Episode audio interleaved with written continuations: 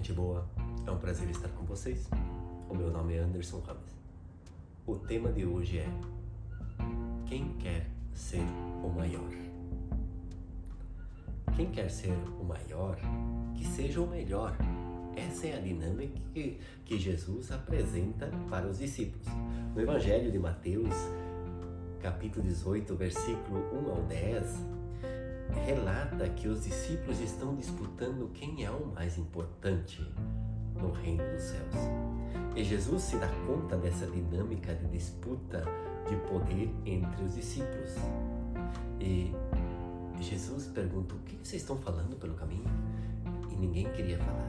E então Jesus coloca eles num círculo, pega uma criança e coloca no meio e fala: Quem quer ser o maior? Que seja como uma criança.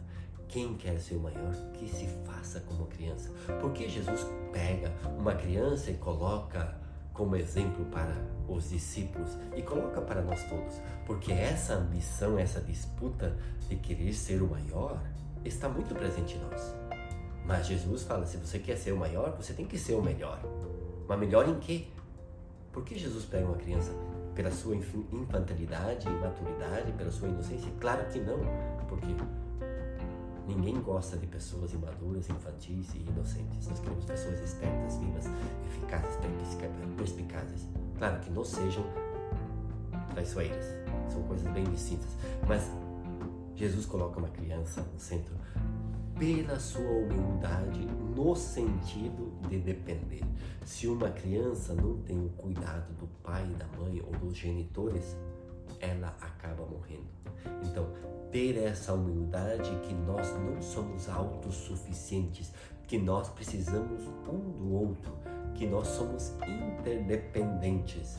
Eu não sou maior que ninguém, depende, não depende das funções. Cada um tem diferentes funções e dinâmicas de vida, mas todos nós somos iguais. Somos pessoas dependentes que precisamos uma das outras e precisamos também de Deus, porque também precisamos da aumentação da sabedoria e toda a dinâmica que Deus nos fornece e nos concede e nos oferece. Então, dentro dessa dinâmica da humildade, da interdependência que a criança tem com os seus pais e que nós na nossa vida espiritual nós temos com Deus, também a criança uma pessoa capaz de perdoar com facilidade. Você lembra no seu tempo de criança que você brigava um dia com seu companheiro ou seu vizinho e no dia seguinte voltava a brincar como se nada tivesse acontecido? Então, essa facilidade de perdoar, de ter compaixão também. E é muito interessante que muitas vezes os pais, eles brigam por causa dos filhos, os pais ficam brigados e os filhos outro dia estão jogando futebol junto, estão brincando junto. E, e é muito interessante que nós, os adultos, nós somos pessoas rancorosas e muitas vezes nos amargamos a vida, o que a criança não tem. A criança não se amarga, ela simplesmente vive a vida conforme ela se apresenta. A criança também, ela não tem disputa de status, de classe social.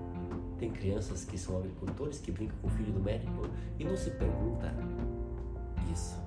Você é filho do médico, você é filho do agricultor. Não existe essa, essa pergunta, essa diferença.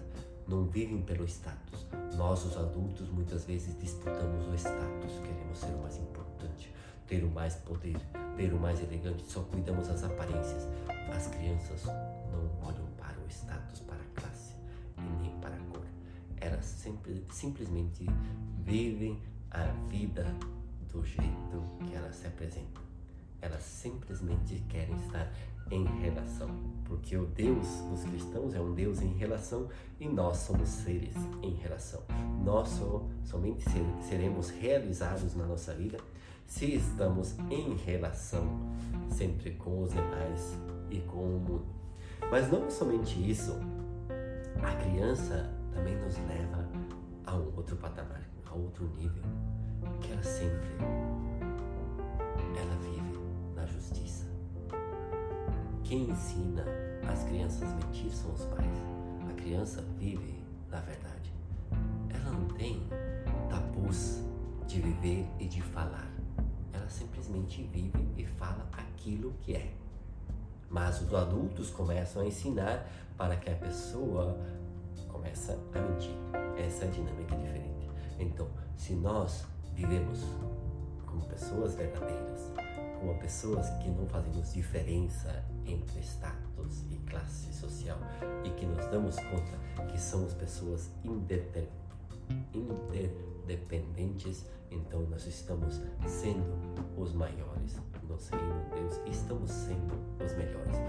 Porque isso implica a dinâmica em nós de ser pessoas disciplinadas para continuar essa dinâmica da criança, de ser pessoas que constantemente, constantemente estamos instruindo-nos para melhorar, para dar o meu melhor e constantemente gerando sabedoria.